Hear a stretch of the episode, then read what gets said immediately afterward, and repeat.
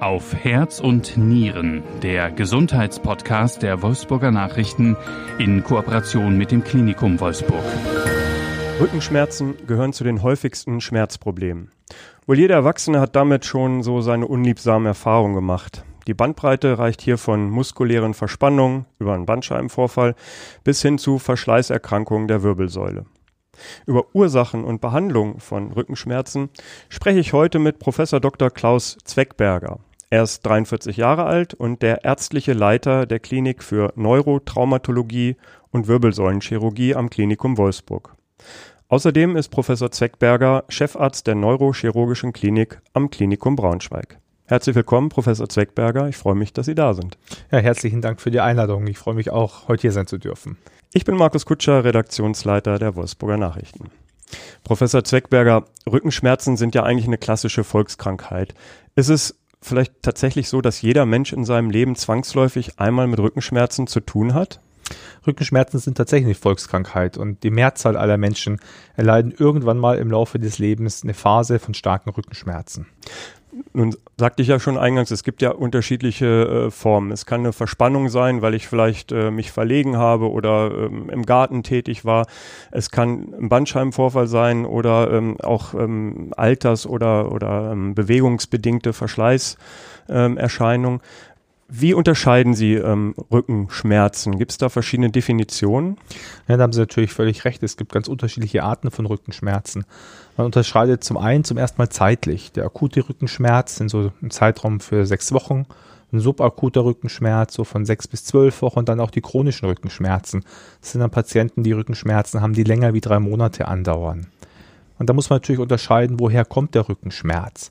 Ist es einfach ein Rückenschmerz bedingt durch eine muskuläre Verspannung, die vielleicht jeder von uns schon mal gehabt hat. Man muss daran denken, wenn man mal den Keller umgeräumt hat oder im Garten jetzt im Herbst gearbeitet hat, kann man durchaus mal Rückenschmerzen haben, die auch mehrere Tage, vielleicht auch mal Wochen anhalten. Das sind dann meist bedingt durch ähm, eine muskuläre Verspannung. Mhm. Es gibt aber auch wirklich Rückenschmerzen, die eine ganz andere Ursache haben, die dann entweder bedingt sind durch einen Bandscheibenvorfall, durch eine Pathologie im Bereich der Wirbelsäule oder auch letztendlich des Rückenmarks. Hm.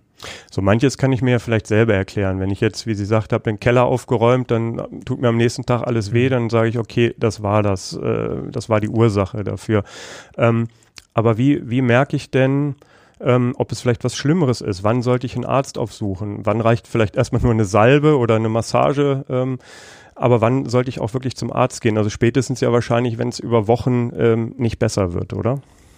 Ja, ich meine, wenn Sie die Rückenschmerzen gut erklären können, wie zum Beispiel bei dem Beispiel, was wir gerade erwähnt haben, wenn Sie den Tag davor sich stark körperlich betätigt haben, dann ist das ja im Sinne des Normalen. Das kann man erwarten. Aber spätestens dann, wenn die Rückenschmerzen immer wieder auftauchen und nicht weggehen, ähm, oder auch wenn neurologische Defizite letztendlich hinzutreten, dann sollte man spätestens einen Arzt aufsuchen. Hm. Gibt es da ähm, unterschiedliche Symptome, also so, so Warnsignale auch, wenn, wo Sie sagen würden, jetzt sollte man doch mal ähm, zum Experten gehen und das nicht nur mit Salben behandeln? Ja, das, das ist ganz, ein ganz wichtiger Punkt, gerade diese Warnsymptome. Und ähm, die Warnsymptome sind für uns Neurochirurgen immer dann gegeben, wenn wir natürlich Sorge haben, dass eine Pathologie, ein Bandscheibenvorfall oder ähnliches auf das Rückenmark oder auf abgehende Nervenwurzeln drücken kann. Das kann zum Beispiel sein, wenn man ein Einschlafgefühl hat in den Armen oder in den Beinen. Das kann auch sein, dass man Schmerzen hat, die ausstrahlen, zum Beispiel von der Wirbelsäule in die Arme oder in die Beine, ausgehend von der Halswirbelsäule oder zum Beispiel der Lendenwirbelsäule. Oder natürlich, das wäre dann der schlimmste Fall, wenn natürlich auch Lähmungen hinzugetreten sind oder vielleicht sogar eine Blasen- oder Mastdarmstörung. Mhm. Das ist natürlich dann ein sehr extremer Fall. Spätestens dann sollte man sehr schnell und auch dringend ähm, den Arzt aufsuchen. Das ist wahrscheinlich das Letzte, was Sie sagten, schon ein Fall für den Notarzt dann, oder? Wenn ich, äh, Der Letztere ist auf jeden Fall ein Fall für die Notaufnahme. Ne? Oder Notaufnahme. Wenn man eine mhm. höhergradige Lähmung hat oder auch eine Blasen-Mastdarmstörung oder auch sehr immobilisierende, sehr, sehr starke Schmerzen, spätestens dann sollte man auch wirklich in die Notaufnahme gehen und sich dort vorstellen. Ähm, es gibt viele verschiedene Formen der Rückenschmerzen. Wir können jetzt hier nicht alle besprechen heute, dafür ähm, würde, glaube ich, unsere Zeit nicht reichen. Ich würde mich gern ähm, auf zwei ähm, Sachen mal ähm, beschränken. Zum einen den Bandscheibenvorfall, der ist, glaube ich, allen bekannt. Entweder kennt man jemanden, der schon mal jemand, äh, schon mal einen Bandscheibenvorfall hatte oder hat selber einen erlitten. Und ähm, später würde ich gerne noch mal auf die Verschleißerkrankung, also so alters- äh, und belastungsbedingte Wirbelsäulenerkrankung eingehen. Ähm, fangen wir mit dem Bandscheibenvorfall an. ganz allgemein gesprochen erstmal die, per Definition, was passiert bei einem Bandscheibenvorfall? Beim Bandscheibenvorfall kommt es letztendlich zu einem Einreißen des Faserrings der Bandscheibe. Die Bandscheibe ist die Struktur, die zwischen den Wirbelkörpern sitzt und hat letztendlich die Funktion, natürlich die Wirbelsäule zu stabilisieren, aber auch der Wirbelsäule Mobilität zu geben. Und sie ist aufgebaut aus einem äußeren Faserring und einem inneren, weicheren, galertartigen Material. Und wenn es zu einem Einreißen des äußeren Faserrings kommt, dann kann weiches, galertiges Material austreten und letztendlich dann auf die Nervenstrukturen, zum Beispiel auf eine Nervenwurzel drücken. Und das passiert besonders häufig entweder im Bereich der Halswirbelsäule oder im Bereich der Lendenwirbelsäule. Mhm. Im Bereich der Brustwirbelsäule ist das extrem selten.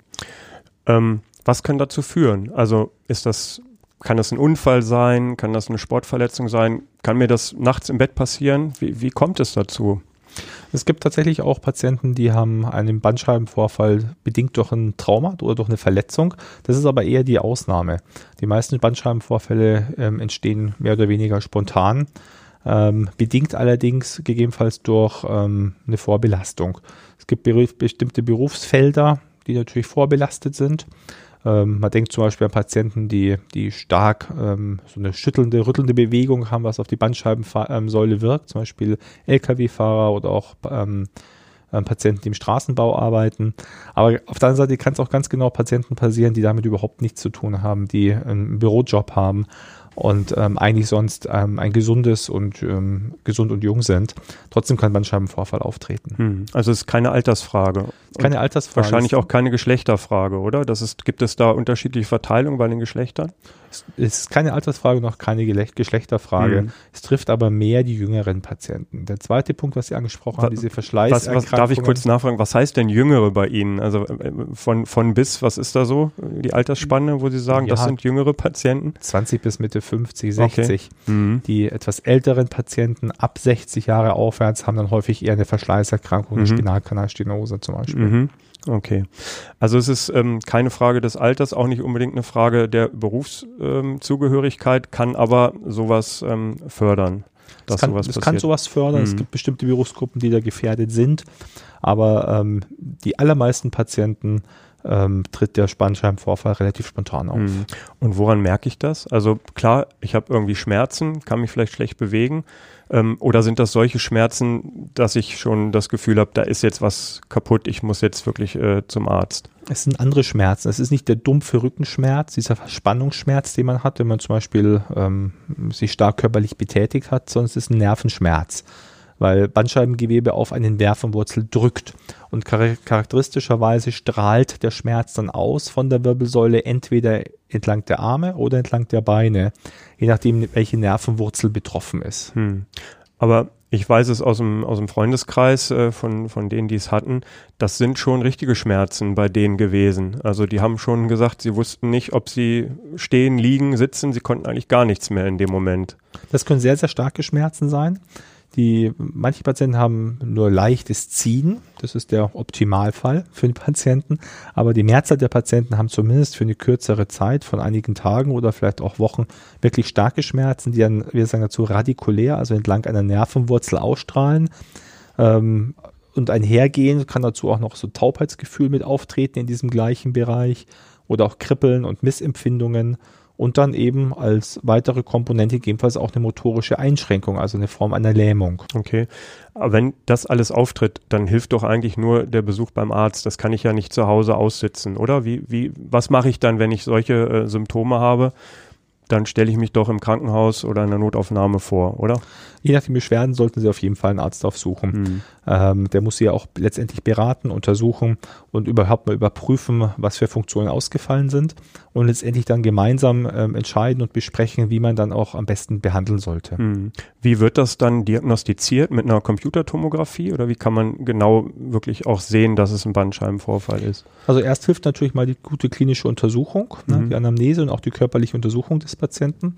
Und wenn man dann den Verdacht auf einen Bandscheibenvorfall hat, ist die beste Untersuchung eigentlich die MRT-Untersuchung, also die Kernspinbildgebung, weil die natürlich das ähm, Gewebe am besten darstellt. Mhm. Das heißt, man kann, kann, aber tasten kann man das auch oder ähm, Nein, tasten kann das kann man es nicht. nicht. Also es ist nicht, da, da wölbt sich nichts raus oder so, sondern man braucht dann schon eine bildgebende ähm, Technik, um das sehen zu können. Da wölbt sich schon was raus, aber innerhalb des Spinalkanals. Ja, das ist von nicht- außen nicht zu Das tasten. meinte ich, genau. Es ist von außen, von außen nicht, nicht zu sehen.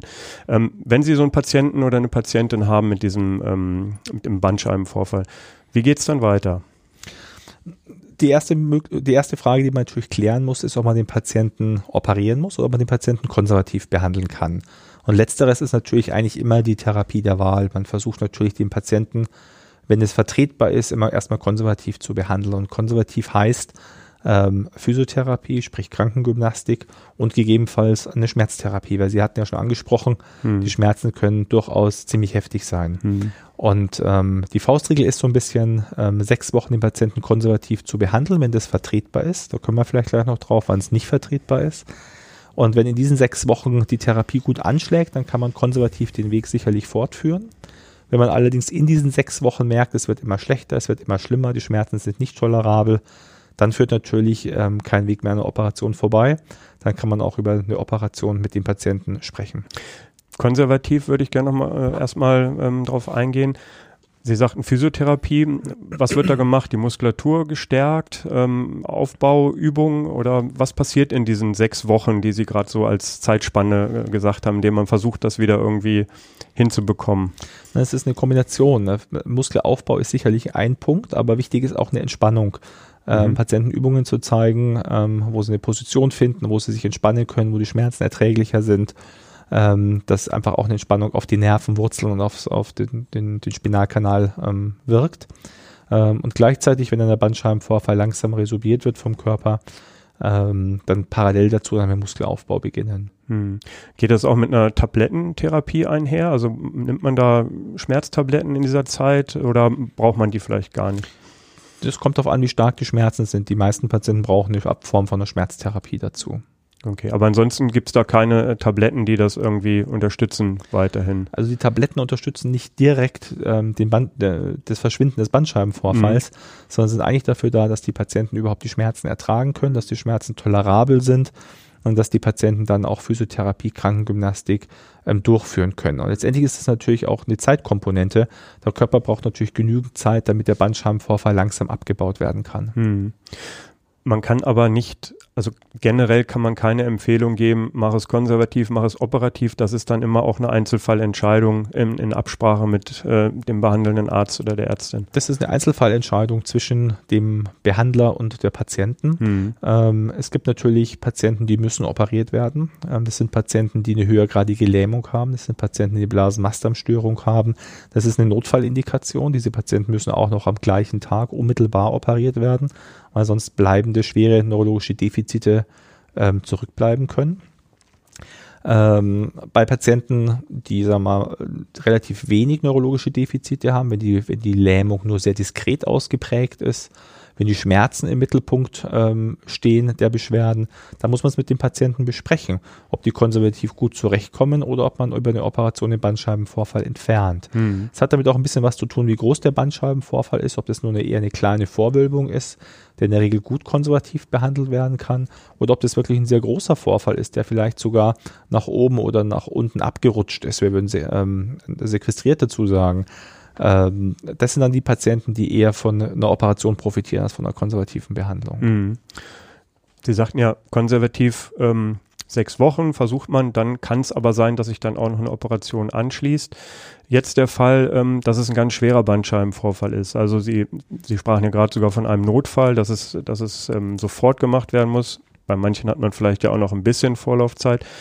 Wie kompliziert, wie gefährlich ist so eine Bandscheibenoperation? Ich kann mir vorstellen, ich weiß es auch, dass ähm, viele Menschen vor so einer Operation große Angst haben und immer erstmal sagen würden, ich versuche es konservativ. Eine konservative Therapie ist ja, wie ich gesagt habe, sicherlich immer der erste Schritt, Hm. ähm, solange es die medizinischen Symptome des Patienten einfach erlauben. Man darf aber eins auch nicht vergessen, wenn eine, ein Bandscheibenvorfall auf die Nervenwurzel drauf drückt, dann führt das natürlich irgendwann auch zum Schaden von der Nervenwurzel. Und wenn man das zu sehr hinauszögert, eine Operation bei einer klaren Indikation, dann kann man zwar auch nach vielleicht vielen Wochen oder Monaten operieren, aber der Druck, der Schaden, der auf den Nerv ausgeübt wurde, der lässt sich nicht wieder ähm, gut machen durch eine Operation und trotz einer Operation profitieren die Patienten danach nicht mehr optimal. Mhm. Insofern ist es schon wichtig, dass man den richtigen Zeitpunkt für die Operation wählt. Und ähm, die Operation selber ist eigentlich eine relativ kleine Operation. Also man muss von dieser Operation eigentlich keine Angst haben. Im Bereich der, der Halswirbelsäule gibt es zwei Möglichkeiten. Man kann entweder von vorne, also von ventral operieren oder von dorsal, von hinten. Ähm, im, bei der Lendenwirbelsäule operiert man eigentlich in der Regel immer von hinten. Und es ist eine ähm, mikrochirurgische, kleine, sehr überschaubare Operation, die ähm, zu einer guten Entlastung von den nervalen Strukturen letztendlich führt. Hm. Wie lange dauert so eine Operation? Wahrscheinlich auch je nach Schwere der, des Bandscheibenvorfalls, aber wie lange muss man da so veranschlagen? Das kommt ein bisschen darauf an, was für eine Art von Operation man durchführt. Ähm, in der Lendenwirbelsäule ist es so der häufigste Bandscheibenvorfall, der auftritt, dauert die Operation zwischen 30 und 45 Minuten. Ähm, je nachdem, wie ausgeprägt natürlich der Vorfall ist, ähm, wie einfach der sich auch entfernen lässt. Hm wenn die Operation ähm, vorbei ist, wie lange müssen die Patienten dann noch ähm, im Krankenhaus bleiben? Man versucht ja heutzutage, die Patienten schnell wieder zu mobilisieren, mhm. in die Reha zu bringen. Wie wäre dann so der zeitliche Ablauf nach so einer Operation? Nach einer Operation sind die Patienten meistens zwei, drei Tage im Krankenhaus hat den Grund, dass die Patienten natürlich zum einen mobilisiert werden und dass die Patienten im Krankenhaus schon physiotherapeutische Behandlung im Idealfall bekommen. Da geht es weniger um das Trainieren, sondern vielmehr um die richtige Anleitung. Dem Patienten soll gezeigt werden, wie man richtig aus dem Bett aufsteht, wie man richtig Treppen läuft, wie man sich richtig bückt, wie man Sachen aufhebt vom Boden. Also Verhaltensweisen sollen an die Hand gegeben werden, die Rücken entlastend, rückenschonend mhm. sind.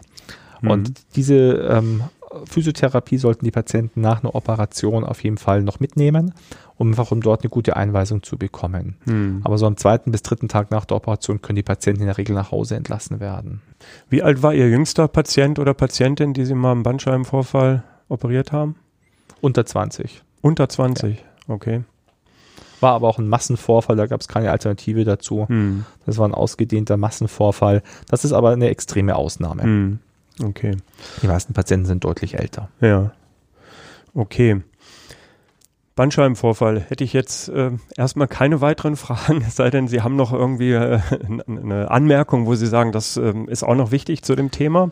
Wichtig ist vielleicht auch noch nach einer Bandscheibenoperation, es ist nicht immer die Entscheidung konservativ oder eine Operation, sondern es ist entweder konservativ oder Operation mit einer konservativen Weiterbehandlung. Mhm. Also eine Operation ist nicht eine Entscheidung für oder gegen ähm, Physiotherapie, Krankengymnastik, Muskelaufbau hinterher, mhm. sondern es ist zwingend notwendig, auch nach einer Operation ähm, wirklich auch die Bauch- und Rückenmuskulaturen zu stärken, ja. die Verhaltensweisen ähm, anzupassen, damit man auch langfristig einfach von so einer Operation auch profitiert mhm. und dass vor allem auch kein Rezidiv mehr auftritt oder ein Schaden auf einer anderen Höhe. Mhm. Das leuchtet ein, dass mit einer Operation nicht alles sofort wieder gut ist, sondern dass man da leider auch ein bisschen was von hat dann im negativen Sinne, sondern erstmal ein bisschen Aufbauarbeit leisten muss dann auch. Ne? Ja. Hm. Okay, ähm, vielen Dank erstmal äh, zu dem Thema. Ähm, was mich auch interessieren würde, das ist ja auch für viele ähm, ja, ältere Menschen, ähm, bei denen tritt das auf oder auch viele, die, die sehr körperlich arbeiten. Ähm, das sind die degenerativen Wirbelsäulenerkrankungen, also alles, was so mit Alters- und belastungsbedingten Verschleißerscheinungen ähm, zu tun hat. Wie würden Sie das definieren? Was, ähm, was tritt da auf? Bei der degenerativen Wirbelsäulenerkrankung wirkt der Verschleiß, der im Laufe des Lebens auf uns alle wirkt, auf die Wirbelsäule ein. Und die Wirbelsäule reagiert in unterschiedlicher Form. Die Bandscheibenhöhen, die werden immer schmäler. Die Bandscheibe verliert Wasser im Laufe des Lebens. Man wird auch Deswegen kleiner, ne? Werden wir auch kleiner, genau. Das ist ja. auch der Grund dafür, warum wir mm. schrumpfen im Laufe unseres Lebens. Mm. Ähm, auf der anderen Seite nehmen die Wirbelgelenke, die sogenannten Facettengelenke, zu. Die werden immer kräftiger, werden dicker. Auch die Bänder in der Wirbelsäule werden kräftiger. Was allerdings nicht heißt, dass die Wirbelsäule dadurch stabiler wird, sondern es führt letztendlich dazu, dass der Spinalkanal, also der Kanal, wo die ganzen Nervenfasern und das Rückenmark durchlaufen, letztendlich immer enger wird. Mhm. Und es führt dann im Weiteren dazu, dass letztendlich der, das Rückenmark oder auch die Nervenfasern komprimiert werden. Die werden dort, äh, entsteht Druck auf die Nervenfasern und es werden auch die Abgänge verlegt, wo die Nervenwurzeln entweder in die Arme oder in die Beine ausstrahlen, die sogenannten Neuroforamina. Mhm. Was hat das für Auswirkungen für den Menschen? Was, was spürt der? Was kann er nicht mehr? Was, ähm, welche Einschränkungen hat er dadurch? Das Hauptproblem ist, dass die Patienten nicht mehr richtig laufen können. Ähm, das Gehen wird klassischerweise äh, oder die schmerzfreie Gehstrecke wird klassischerweise immer kürzer. Hm. Manche Patienten schaffen nur noch 100 Meter, 200 Meter. Im Frühstadium schafft man vielleicht noch ein, zwei Kilometer, was sich dann aber im Laufe der nächsten Monate oder Jahre auch immer weiter verschlechtert. Hm. Und das Zweite ist, dass natürlich auch Schmerzen auftreten, ähm, gemäß den Nervenwurzeln, die eben betroffen sind. Das sind dann Schmerzen, die in die Beine runterziehen oder Schmerzen, die auch in die Arme ausstrahlen Mhm. können. Erinnert mich so ein bisschen an die Schaufensterkrankheit bei ähm, Herzpatienten. Da sagt man das ja auch, ähm, die, wo das Herz nicht mehr so leistungsfähig ist, dass die dann von Schaufenster zu Schaufenster gehen. Daher kommt, glaube ich, dieser umgangssprachliche Name. Ähm, Das ist gut zu vergleichen mit den Mhm. Gefäßpatienten, mh. die ähm, auch so eine Schaufensterkrankheit haben, genauso als ähnliche Symptomatik entwickeln die Patienten mit einer Spinalkanalstenose. Hm.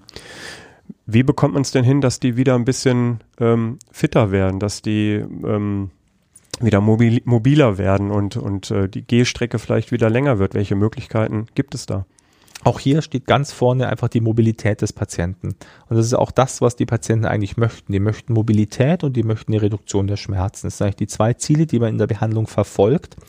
Und natürlich ähm, muss, ist es ein sehr individuelles Konzept. Die Patienten bringen auch ganz unterschiedliche ähm, Konditionen mit, wenn die in die Sprechstunde kommen, ähm, mit einer Spinalkanalstenose. Und das oberste Ziel muss sein, dass man die Patienten wieder mobil bekommt.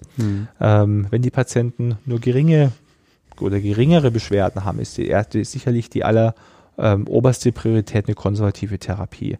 Also Physiotherapie, Bewegung, gegebenenfalls auch ähm, überhaupt mal wieder zu einer Bewegung hinzuführen. Manche Patienten haben es auch mehr oder weniger verlernt, sich zu bewegen, haben nie Sport betrieben und brauchen erstmal wieder eine Anleitung, sich überhaupt zu bewegen. Hm. Ähm, das ist sicherlich mal prioritär. Ähm, gibt allerdings auch Patienten, die haben das natürlich alles schon gemacht. Die haben Physiotherapie gemacht, die haben Krankengymnastik gemacht, die gehen, versuchen jeden Tag zu laufen und es wird trotzdem immer schlechter. Und dann erfolgt natürlich ähnlich wie beim Bandscheibenvorfall auch eine Diagnostik. Und auch dort ist eigentlich der Goldstandard eine MRT-Bildgebung, soweit das eben machbar ist. Bei manchen Patienten lässt es aufgrund von Implantaten keine MRT-Bildgebung mehr zu. Dann macht man eine CT-Bildgebung oder vielleicht auch mal im Ausnahmefall eine Myelographie, also eine Kontrastmitteldarstellung. Mhm. Ähm, aber der Goldstandard ist eigentlich eine MRT-Bildgebung. Mhm. Und wenn man dort sieht, dass einfach hochgradige Engen dort sind, dann muss man mit dem Patienten natürlich auch besprechen, ähm, ob man eine Operation durchführt und diese Engen entlastet, damit überhaupt eine konservative Therapie, also wie Physiotherapie, wie Laufen, wie Bewegung, überhaupt wieder richtig durchgeführt werden kann. Mhm. Weil es gibt durchaus Patienten, die kommen zum einen zum ersten Mal zu uns und ähm, erzählen, dass sie bloß noch 100 Meter überhaupt laufen können ne, und mit Rollator mobil sind oder mit Gehhilfen mobil sind. Und ähm, diese Patienten ähm, kommen dann ohne eine operative Dekompression oftmals nicht mehr zurecht. Hm. Aber haben Sie, oh, bestimmt haben Sie doch da Erfolge erlebt in Ihrer, in Ihrer ärztlichen äh, Arbeit, dass Sie Patienten hatten, denen Sie vielleicht operativ und dann zusammen mit der konservativen Behandlung helfen konnten. Absolut. Dass die wieder weiterlaufen konnten und sich wieder äh, fitter fühlten, oder? Absolut. Also die operative Dekompression führt wirklich äh, bei den allermeisten Patienten zu einem äh, sehr guten Erfolg, ähm, dass vor allem das Laufen einfach wieder besser wird und dass auch die Schmerzen, die in die Beine oder in die Arme ausstrahlen, ähm, leichter werden. Hm. Schmerzfreiheit ist ja immer ein sehr, sehr hohes Gut. Das ist bei vielen älteren Patienten nicht zu erreichen, aber eine deutliche Reduktion der Schmerzen und vor allem eine deutliche verbesserte Mobilität, das ist was, was man bei den allermeisten Patienten durchaus wieder hinkriegt. Was wird denn da bei einer Operation gemacht? Sie hatten es ja gerade so ein bisschen angedeutet, aber was, was, was macht man da? Das ist auch sehr unterschiedlich. Ziel ist immer oder die oberste Priorität ist immer den Eingriff so klein wie möglich, aber so ausreichend wie nötig natürlich zu halten. Das sind in der Regel auch mikrochirurgische Operationen, die unter Mikroskop durchgeführt werden. Und Ziel ist dabei, alles das, was auf die Nervenstrukturen oder auf diesen Nervenschlauch, den Duralschlauch draufdrückt oder auch auf die Nervenwurzeln draufdrückt, zu entfernen. Das heißt, man entfernt dort ähm, Teile ähm, des Knochens, man entfernt, dort Teile des Gelenks, man entfernt dort auch Teile des Ligaments, des Bandes, um dort einfach die nervalen Strukturen wieder zu entlasten. Hm. Es gibt durchaus aber auch Patienten, die haben sehr ausgedehnte Wirbelsäulenleiden. Über viele Wirbelsäulensegmente waren vielleicht auch schon mehrere Male voroperiert. ähm, haben vielleicht ein zusätzliches Wirbelgleiten, was auch im Laufe des Lebens hinzutreten kann. Diese Patienten brauchen dann eigentlich ein ausgedehnteres Operationsverfahren, was dann auch unter Umständen mit einer Wirbelsäulenstabilisierung ähm, einhergeht. Mhm. Was ist das? Eine Wirbelsäulenstabilisierung? Was macht man da? Ähm, dabei werden Schrauben in die Wirbelkörper gebracht durch die sogenannten Pedikel ähm, und die Bandscheiben auf Bandscheibenhöhe entfernt und dort ein Cage eingebracht, also künstliches Material, damit dann mehrere Segmente stabilisiert sind. Mhm. Das erlaubt uns, die Wirbelsäule zum einen ähm, zu korrigieren, wenn eine Fehlstellung vorliegt. Zum anderen erlaubt es uns aber auch, aggressiver zu operieren, das heißt Teile der Gelenke so weit wegzunehmen, dass wirklich die abgehenden Nervenwurzeln komplett freigemacht werden können. Mhm. Was sonst, wenn man es minimalinvasiv äh, durchführen möchte, nur auf einem begrenzten Raum eben möglich ist. Mhm. Aber diese ähm, Methode, ähm, die stabilisierenden Methoden sind mittlerweile auch sehr gut etabliert. In der Regel werden die mit einer Neuronavigation durchgeführt, das heißt, dass die Schrauben navigationsgenau, punktgenau gesetzt werden können ähm, was einfach dann auch ein sehr gutes Ergebnis, ähm, in einem sehr guten Ergebnis resultiert. Ähm, und die Komplikationsraten sind dadurch auch deutlich geringer geworden. Das ist auch mhm. eine sichere Operation für die Patienten. Okay. Sie nehmen gerade so ein bisschen die Angst vor so einer Operation, habe ich das Gefühl. Also ist es wirklich so, dass man, dass das auch besser geworden ist oder dass, dass, dass man da vielleicht diese Angst, die viele Menschen ja haben, also Rückenoperationen ist ja sowas, ähm, ne, kann ich mich danach vielleicht noch schlechter bewegen als vorher? Traue ich mich das? Ähm, sagen Sie, da hat der, hat der medizinische Fortschritt auch äh, große Sprünge gemacht? Ich glaube, man muss ganz, ganz ähm, seriös und ganz offen und ehrlich die Patienten aufklären von, ähm, vor, vor jeder Operation, insbesondere natürlich vor den Rückenoperationen. Und mir ist natürlich bekannt, dass ähm, sehr viel am Rücken ähm, operiert wird, was vielleicht auch gar nicht notwendig ist. Das ist ja in der Presse auch ähm, ausgiebig die letzten fünf oder zehn Jahre diskutiert worden und ich sage auch mit Recht diskutiert worden. Wichtig für mich war immer und ist auch immer eine, eine ganz klare Indikationsstellung, dass wirklich die Patienten operiert werden, wo man davon ausgehen kann, dass die Patienten eine hohe Chance haben, auch von der Operation zu profitieren. Mhm. Äh, man darf den Patienten auch von der Operation keine falschen Hoffnungen machen, sondern man muss sie ehrlich beraten. Mhm. Ähm, und ich glaube, das ist das A und O, ähm, wenn man viel im, an der Wirbelsäule ähm, oder im Rücken operiert. Angst braucht der Patient eigentlich davon nicht haben. Die ähm, Operationstechniken sind sicher und der Fortschritt der letzten 10, 15 Jahre hat gerade in der Wirbelsäulenchirurgie wirklich vieles vorangebracht und vieles auch ähm, für den Patienten verbessert. Insbesondere sind zum Beispiel die, die Risiken für die Eingriffe deutlich nach unten gegangen. Man muss sich zum Beispiel nur ein, um ein Beispiel zu nennen, die Schraubenfehllage bei einer Wirbelsäulenverschraubung lag, wenn man das ohne Navigation macht, weit über 20 Prozent. In allen Studien, die wissenschaftlich international auch durchgeführt wurden. Mit Navigation liegt es in einem Bereich zwischen vielleicht ein, manche Studien drei Prozent. Mhm, also es okay. hat sich für die Patienten deutlich verbessert mhm. und durch den technischen Fortschritt ist auch für die Patienten äh, wirklich eine Verbesserung zu spüren. Mhm. Okay. Gut zu hören, glaube ich, dass, ähm, dass es da auch eine Menge Fortschritt ähm, gegeben hat und weiter geben wird ja auch. Da hat sich viel getan. Auch die, die Invasivität der Eingriffe hat sich sehr stark verändert. Mhm. Ähm, noch vor zehn Jahren hat man immer sehr große Schnitte gewählt, sehr große Zugänge gewählt. Der Trend geht eindeutig dazu, immer kleiner zu werden, in, immer minimalinvasiver zu werden um natürlich auch das Trauma von so einem Eingriff, vor allem das muskuläre Trauma, so gering wie möglich zu halten. Mhm. Und da haben, hat sich die letzten zehn Jahre, gerade was die Instrumentierung betrifft, an der Wirbelsäule ähm, sehr, sehr viel getan. Hm. Im besten Fall hat man ja erstmal gar nicht ähm, diese Probleme. Ähm, manches lässt sich nicht verhindern, weil wir alle älter werden, wie Sie ja sagten, und manches bringt das Alter einfach mit sich. Aber was würden Sie denn äh, oder welche Tipps und, und Ratschläge haben Sie, dass mein Rücken möglichst lange ähm, gesund bleibt? Also ich glaube, Sport ähm, ist immer gut, ist kein Geheimnis. Aber was, was kann ich noch tun und welchen Sport kann ich machen, damit ich möglichst lange einen gesunden Rücken habe? Naja, Sie haben es äh, Sie ja schon gesagt, eine Garantie für einen gesunden Rücken gibt es nicht. Mhm. Und auch ähm, sehr sportliche, schlanke, gut trainierte Menschen bekommen sowohl einen Bandscheibenvorfall wie auch eine Spinalkanalstenose. Aber selbstverständlich kann man was für den Rücken tun. Und das Risiko, ähm, dass man wirklich ein Rückenpatient wird, kann man natürlich selbst auch ähm, etwas reduzieren. Und dazu gehört natürlich eine gesunde sportliche Lebensführung, ähnlich wie Sie schon angesprochen haben. Ähm, man soll natürlich sich ausreichend bewegen. Man soll, wenn man ähm, sagen wir, einen sitzenden Beruf hat, sich aktiv in der Freizeit betätigen um dann die Muskulaturen, die man den ganzen Tag vielleicht nicht betätigt und benutzt, auch anzusprechen, Bauch- und Rückenmuskulaturen zu stärken. Ähm, und da gibt es natürlich viele Sportarten. Ich glaube, das Wichtigste ist, man muss das machen, was einem natürlich Spaß macht, weil sonst mhm. macht man es nämlich nicht. Ähm, ja. Aber es gibt natürlich Sportarten, die sind nicht besonders gut für den Rücken geeignet. Es gibt natürlich Sportarten wie zum Beispiel Schwimmen, was für den Rücken natürlich eine sehr gute Sportart zum Beispiel mhm. ist. Okay, aber Bewegung ist auf jeden Fall immer gut. Bewegung ist nie verkehrt. sehr gut. Okay, dann ähm, auch dazu erstmal vielen Dank. Ähm, jetzt will sehr ich die gerne. Gelegenheit nutzen, ähm, wenn ich Sie schon auch hier im Gespräch habe, Sie noch ein bisschen näher kennenzulernen, weil so lange sind Sie ja noch gar nicht in der Region Wolfsburg-Braunschweig. Sie sind im ähm, Klinikum Braunschweig und in Wolfsburg ähm, tätig. Ähm, das sagte ich eingangs. Ähm, gebürtig stammen Sie aus Rosenheim und in München haben Sie Medizin studiert. Und ähm, sie waren unter anderem auch für ein, äh, für ein, mit einem Forschungsstipendium an der Universität in Toronto äh, tätig. Und bevor sie jetzt ähm, auch in unsere Region kamen, waren sie an der Universität Heidelberg die vergangenen sechs Jahre als stellvertretender ärztlicher Direktor der neurochirurgischen Klinik im Einsatz. Wie hat sie denn hier in unsere Region verschlagen, Professor Zweckberger? Das würde mich schon mal interessieren.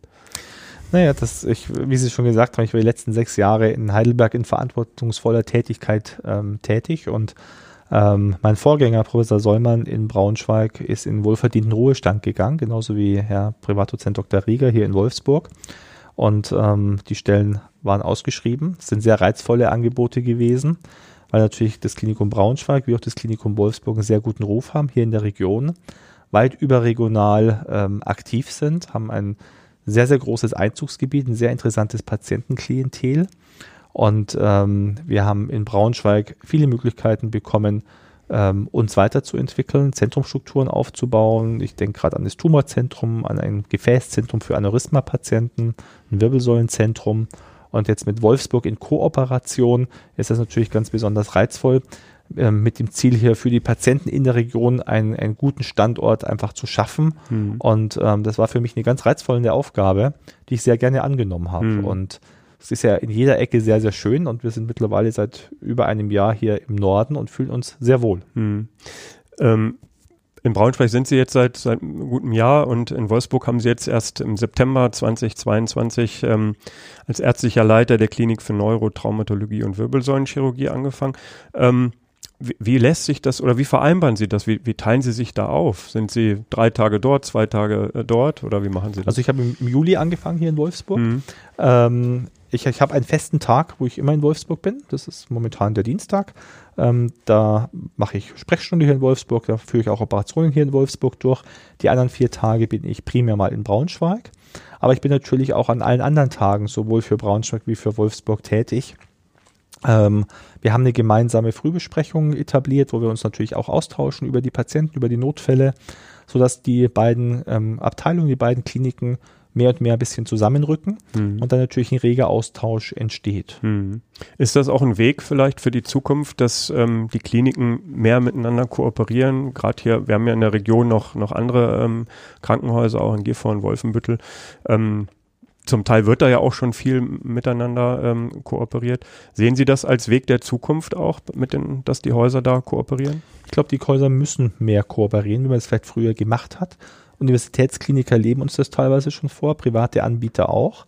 Und ich glaube, die kommunalen Häuser müssen enger zusammenarbeiten, weil man kann nicht alle Ressourcen an allen Standorten gleich gut mit einer gleich guten Qualität vorhalten. Wenn man aber die Bevölkerung einfach eine bestmögliche medizinische äh, bestmögliches medizinisches Angebot machen möchte, dann muss man es natürlich standortübergreifend ähm, in einer Region dann auch realisieren. Mhm. Sonst gehen die Patienten verständlicherweise irgendwo anders hin, an große Zentren. Mhm. Und ich glaube, mit diesem Schritt hier, mit dieser Kooperation wird es gelingen, dass wir diese Patienten hier auch bei uns in der Region bestmöglichst versorgen können. Und das ist, glaube ich, für diese Region Braunschweig, Wolfsburg ein großer Gewinn. Mhm. Ja. Wenn Sie mal nicht in der Klinik sind oder in den Kliniken tätig sind, ähm, was machen Sie denn in Ihrer Freizeit? Für wen oder was schlägt denn da Ihr Herz? Also ich habe in meinem Leben immer ähm, gerne Sport betrieben. Ich, wie Sie ja gesagt haben, bin ich ja in Rosenheim aufgewachsen, also fast in den Bergen. Mhm. Insofern war der Wintersport, auch wenn er jetzt nicht besonders gut für die Wirbelsäule ist, immer sehr gut. Bin ein leidenschaftlicher Skifahrer und ein leidenschaftlicher Schwimmer. Das habe ich auch immer sehr gern gemacht. Und ähm, beiden Hobbys komme ich auch, soweit mir das die Zeit erlaubt, immer gerne nach. Ja. Schwimmen ist hier in der Region kein Problem. Die Berge haben wir auch vor der Haustür mit dem Harz ähm, und dem Elm, auch wenn sie nicht so hoch sind. Genau. Aber hatten Sie schon mal Zeit, äh, im Harz mal sich umzugucken? Waren wir tatsächlich schon, hat uns auch sehr gut gefallen, allerdings nicht im Winter, sondern im Sommer und im Herbst. Ähm, und das war eigentlich sehr schön. Hm. Also Skifahren kann man da auch, aber Die Lifte haben, haben wir gesehen. mit ja. den Alpen nicht zu vergleichen. ähm, letzte Frage, Professor Zweckberger. Ähm, wenn Sie so einen Blick in die Glaskugel werfen, in, in die medizinische Zukunft, was glauben Sie denn, welche Krankheit in, in zehn Jahren vielleicht besiegt sein wird oder auf welchem Gebiet wird die Medizin, vielleicht auch auf, auf Ihrem Spezialgebiet, noch ähm, enorme Fortschritte machen in den nächsten zehn Jahren? Die Medizin hat sich ja sagen wir, mal, die letzten zehn Jahre sehr stark verändert und wird sich auch die nächsten zehn Jahre sehr stark verändern. Äh, momentan denken wir alle an Covid, aber da denke ich gar nicht so sehr dran, sondern ich glaube, es sind zwei äh, wichtige Punkte. Ich glaube, der Trend geht immer mehr hin zur individualisierten Medizin, dass wir wirklich patientenspezifische Medizin anbieten. Das ist vor allem in der Onkologie, in der Neuroonkologie der Fall, also für Patienten mit Hirntumoren. Und der zweite wichtige Punkt ist vielleicht, dass die Technisierung immer mehr Einzug hält in die Medizin. Das ist bei uns in der Neurochirurgie schon ganz entscheidend.